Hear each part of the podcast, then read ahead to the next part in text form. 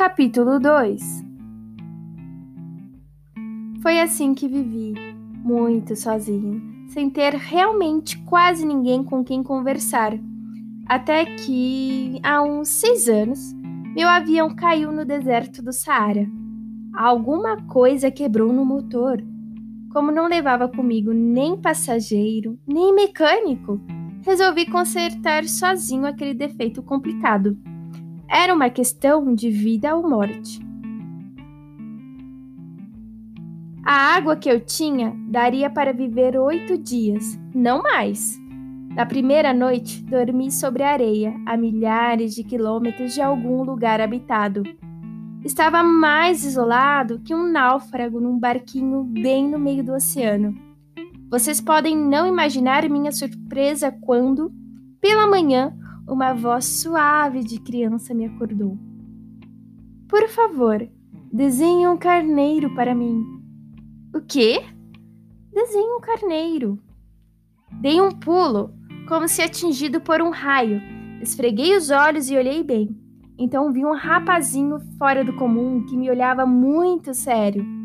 Eis o melhor retrato que pude fazer dele, tempos depois.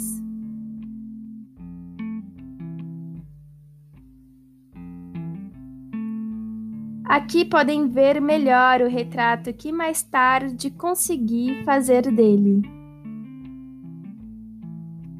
É menos encantador do que ele era na realidade, mas não é minha culpa.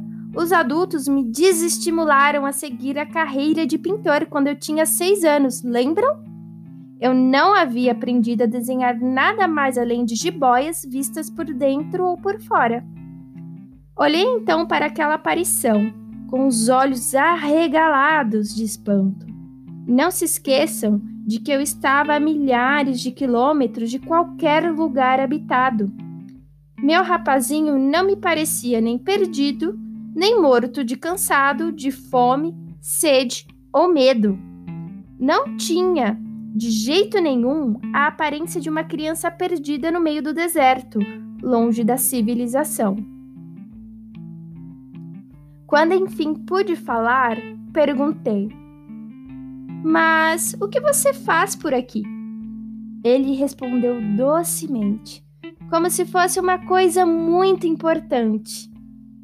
Por favor, desenhe um carneiro para mim. Quando o mistério é muito profundo, é impossível desobedecer. Por mais absurdo que aquilo me parecesse, tão longe de qualquer lugar e correndo perigo de morte, tirei da bolsa uma folha de papel e uma caneta.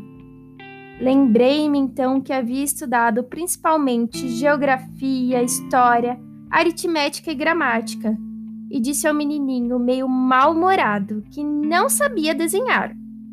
Ele me respondeu: Não importa, desenhe um carneiro para mim.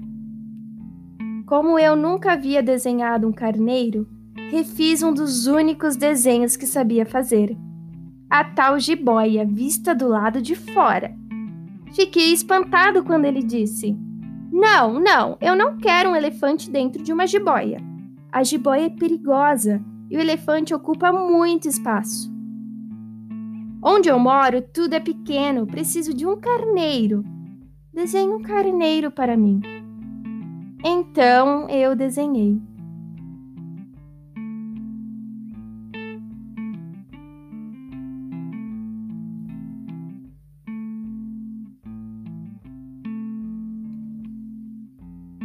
Ele olhou atentamente e disse: Não, esse aí está muito doente. Faça outro. E eu desenhei.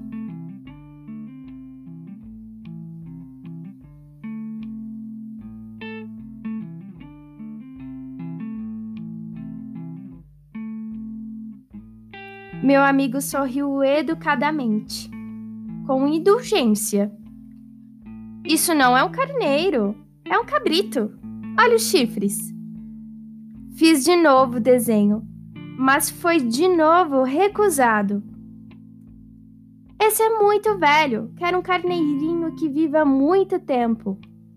Perdi a paciência e, como tinha pressa de desmontar o meu motor, rabisquei outro desenho.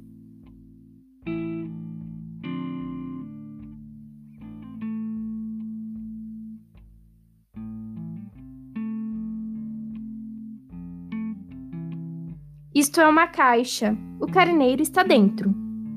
Para minha surpresa, o rostinho de meu pequeno juiz ficou todo iluminado. Era assim que eu queria. Será que precisarei de muito capim para ele? Por quê? Porque o lugar onde eu moro é muito pequeno. Qualquer coisa será suficiente. Eu lhe dei um carneirinho bem pequeno. Ele olhou bem o desenho e disse: Hum, não é tão pequeno assim. Olha, ele dormiu. E foi assim que um dia eu conheci o Pequeno Príncipe.